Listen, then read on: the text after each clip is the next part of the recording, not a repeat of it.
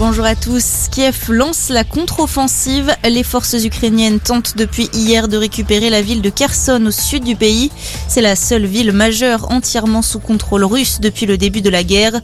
De son côté, la Russie concentre ses forces sur la région du Donbass. Cette province de l'est de l'Ukraine en partie contrôlée par des séparatistes pro-russes depuis 2014. De son côté, Emmanuel Macron annonce l'évacuation de Mariupol. Le chef de l'État s'est exprimé hier soir au terme d'un sommet européen à Bruxelles. Une opération humanitaire menée avec la Grèce et la Turquie va être lancée prochainement.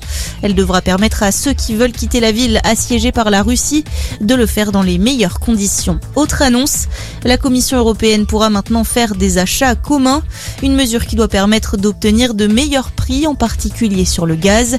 Emmanuel Macron a également fait le point sur les risques de pénurie alimentaire. Les conséquences de la guerre devraient se faire particulièrement sentir d'ici 12 à 18 mois. l'Ukraine et la Russie sont de gros producteurs de blé.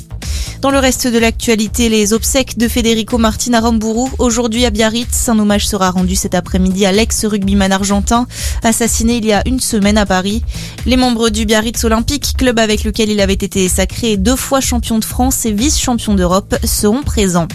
Des centaines de personnes mobilisées pour défendre le climat. Elles ont manifesté hier à Paris et dans plusieurs villes à travers toute la France à l'appel de l'organisation Youth for Climate. Les manifestants ont dénoncé l'inaction face au changement climatique. De nouvelles mobilisations sont prévues aujourd'hui à Lyon, à Marseille ou encore à Lille. Et puis le premier match de l'équipe de France de football de cette année est plutôt concluant. Les Bleus ont battu hier soir les éléphants de Côte d'Ivoire. Score 2-1 grâce à des buts de Giroud et de Chouameni. Les hommes de Didier Deschamps ont joué à Marseille pour ce match amical.